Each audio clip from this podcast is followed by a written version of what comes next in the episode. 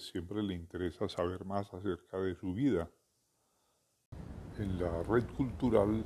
del Banco de la República hay una biografía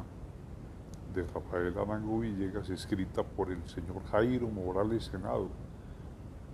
nacido en 1946. Y escribe lo siguiente, Rafael Arango Villegas Nace en Manizales el 26 de diciembre de 1889 y allí muere el 22 de junio de 1952.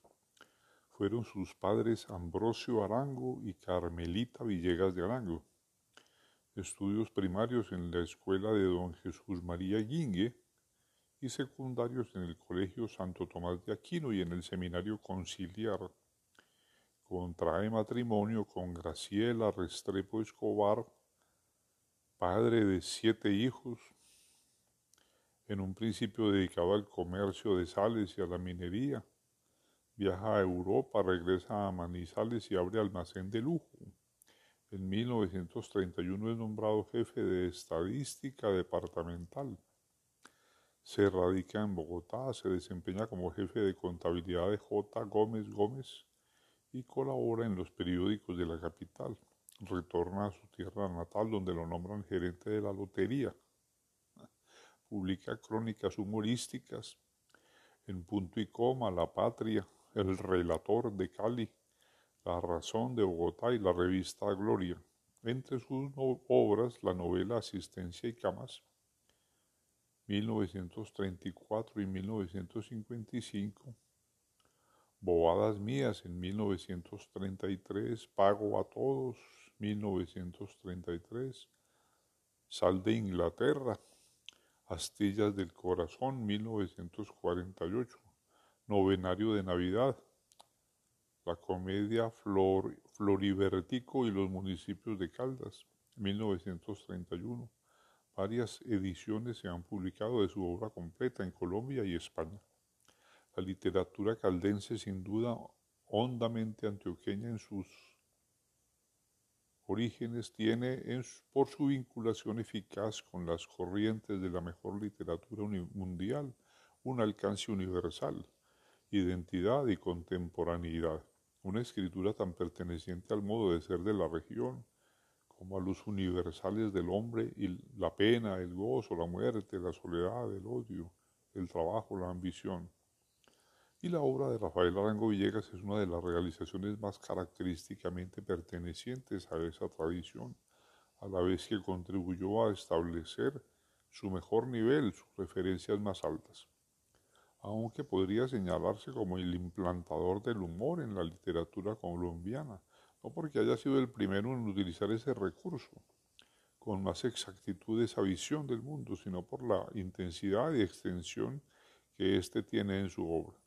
Leerlo solo desde esa perspectiva es empobrecerlo,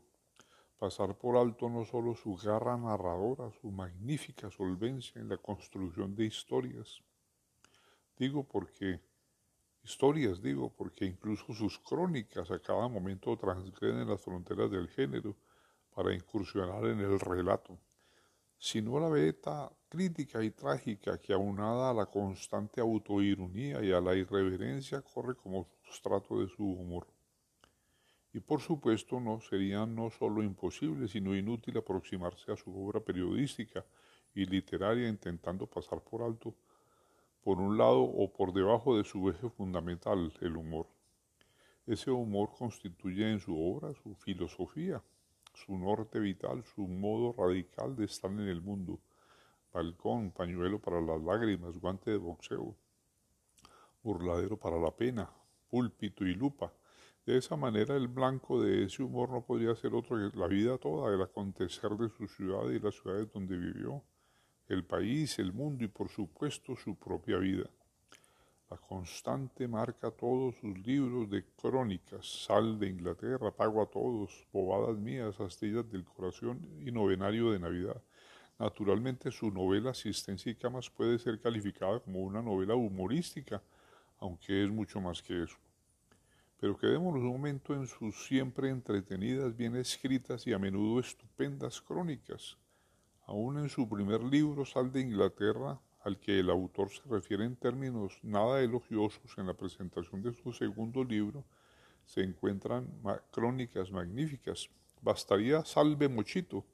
un relato muy bien construido, donde por acumulación de detalles inocentemente evocados se va creando una atmósfera de risa contenida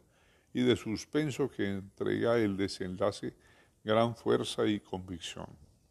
Para rescatar el libro de esa condena posterior de su creador, pero el folleto, como él lo llamaría luego, contiene otros textos a la altura de los mejores de sus futuros libros, como Sonatera Infecciosa, escrita contra los malos versificadores de los que no se excluye. Los cuatro libros restantes abundan en esa clase de textos a los que la calificación de crónica les viene estrecha, porque independientemente de que sus referentes reales hayan tenido nombre propio y existencia histórica, el escritor transmuta el acontecimiento en algo más que registro testimonial, es decir, una vívida recreación en literatura. Los personajes evocados son dichos por el narrador, pero también por él mismo. A las palabras con las que el autor traza la fisonomía corporal y psicológica de sus personajes y la habilidad con que lo hace remite a Dickens y Carrasquilla. Se agreden las propias palabras de ellos en los diálogos, palabras plenas de la individualidad de quien las pronuncia. Por eso aquí y allá la crónica se hace narración con vida propia e incluso ocurre lo que el llamado elemento agregado o ficticio se adueña por completo del terreno a partir de cierto momento o parte de él desde un principio. Un ejemplo brillante de esta prosa narrativa es su famoso texto como narraba la historia el maestro sagrada, el maestro Feliciano Ríos, que tuvo un segundo capítulo titulado Muerte y peregrinaciones ultraterrenas del maestro Feliciano Ríos, relatos inspirados tanto en una desbordante fantasía, anclada plenamente en el lenguaje y la realidad de la región, como en el humor. Cualquier párrafo tomado al azar muestra tales atributos. Cuando mi Dios empezó a montar el mundo, es decir, a abrirlo, creó a Adán y lo puso de mayordomo. Adán lo hacía todo, pues el Señor no bajaba sino una vez a la semana a darle vuelta a la finca. Y a esta categoría de crónica relatos se suman otros títulos, Gloria, Miseria, Los primeros calzoncillos, Fregado de Ángel, La tragedia del Chocho, entre otros. En ellos está presente no el comentarista crítico e irónico, sino el gozoso y solvente contador de historias, que fue Arango Villegas, creador de personajes de inolvidable cuño individual y de situaciones llenas de vivacidad pero en sus logros se encuentran otras clases de crónicas, marginales a la predominante corriente humorística, y cuyo interés consiste en evidenciar otras facetas del hombre y del escritor, demonios y sensibilidades diferentes a la risa. De este grupo parece importante destacar algunas. El problema agrario es una hilarante parodia de lo que para él era el lenguaje de los nuevos, un lenguaje que señala como engolado, falsamente erudito y críptico. El evolutismo integral de las idas hacia una polarización subconsciente se acentúa más y más cada día hacia el paralelismo unido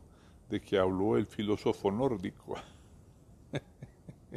en contraposición a las irradiaciones éticas de que estaba saturado el idearium súrdico Descontando el nivel de exageración que pueda tener esta parodia, en ella se transparenta un pensamiento, una actitud estética, la posición consciente de un escritor ante el lenguaje, unas simpatías y unos rechazos, lo que indica en Rafael Arango Villegas una condición de escritor en el pleno sentido de la palabra, no solo un intuitivo, sino un artista dueño de una conceptualización sobre su oficio. En filosofía barata, y en apartes de otras crónicas ocupa el primer plano el hombre y escritor con sensibilidad ante la pobreza, el sufrimiento y la injusticia. El periodista que golpeado por la miseria no puede en esa ocasión arrancarle una sonrisa a sus lágrimas. Algo parecido le sucede con ciertas evocaciones donde el sentimiento le impone escribir con rigurosa seriedad, mezclada apenas con la brisna solitaria de alguna autoironía, como en su recuerdo sobre una remota pero inolvidable maestra de sus sueños de infancia, recogido bajo el título La hermana María Anselma. Incluso cuando el dolor lo golpea en el centro de su vida, sale a flote en una pluma conmovedoramente estremecida, tal su queja por la muerte violenta de su primo caricaturista y amigo íntimo, mensaje de Alberto Arango Uribe, escrita seis días después de su desaparición. Dos cosas me obsesionan después de tu partida, ver la cara o lo que sea de las fieras que te ultimaron e ir al sitio en donde caíste esta última vez. Pero aún hay más facetas. Viajando por el Chocó es desde el punto de vista literario un muy buen relato de viaje y desde un enfoque periodístico una crónica reportaje de factura completamente contemporánea, pegada a los hechos, imparcial, atenta a la totalidad del mundo chocoano, equilibrada en una descripción precisa y ágil y una narración que despliega los avatares de la aventura dentro de un ritmo rápido. Pero a veces era otro el ritmo, cuando la fidelidad al asunto entre manos le imponía unas sabrosas lentitudes. En tómense dos libras de mantequilla y quiebrense 40 huevos. Se hallan párrafos merecedores de ser incluidos en una posible antología colombiana sobre la cocina criolla. Hay que ver aquellas rellenas, tiernas y humeantes enroscadas sobre ellas mismas como boas dormidas, aquellas brevas abiertas en casquitos, morenas y exquisitas, caladas de panela y coronadas con albas diademas de quesito, como una novia africana, aquellas temblorosas y opulentas gelatinas negras, desmayadas en las bateas en dulce y suave abandono, como princesas moras aquellas enormes y apetitosas empanadas de cambray echadas como vacas sobre los paños blancos. Solo que a diferencia de los, de los costumbristas del siglo pasado, la, la, descripción no es en Arango Villegas un fin en sí mismo, sino el vivo telón de fondo de lo que le interesa ante todo, el drama humano, en este caso la corrosiva obra del tiempo. Todos los talentos encontrados en nuestra lectura de libros, de crónicas de Arango Villegas se realizan plenamente en su novela Asistencia y Camas. En ella se hace evidente lo bien dotado que llegó a estar el autor para el arte de novelar, su apropiación de la vida y el lenguaje de su región, su experiencia de la condición humana, su oficio y lecturas confluyeron para hacer de su única novela un entretenido, dinámico, bien tejido, y convincente río narrativo, cuya fuerza e interés no decae en ningún momento. Resiste la prueba de las buenas novelas, entregar al autor la impresión y ilusión de que el escritor trabajó sobre modelos reales, tanto a nivel de situación como de personajes. Muchos tuvieron existencia real y fueron, si no tratados, por lo menos muy conocidos de Rafael Arango Villegas. Este, además de cambiar su nombre, apenas sí habría de retocar aquí y allá la aventura de sus vidas, no solo en la sabia construcción de personajes claramente diferenciados, en el humor de corte picaresco de la casi totalidad de situaciones y en la nota de suspenso que trae cada episodio, se encuentra el secreto de la indiscutible amenidad de esta novela, sino también en la maestría de los diálogos, y esta maestría en modo alguno inferior a la de Carrasquilla o Rendón, extrae su poder de un lado del hechizo polémico y chismoso que anima casi siempre los vigorosos intercambios de palabras, y de otro el brillante dominio y uso del lenguaje coloquial de las gentes antioqueñas del pueblo. El autor les da generosamente la palabra a estas criaturas estas hablan de acuerdo a su carácter particular y todos lo hacen con las palabras del castellano hablado en su región por las gentes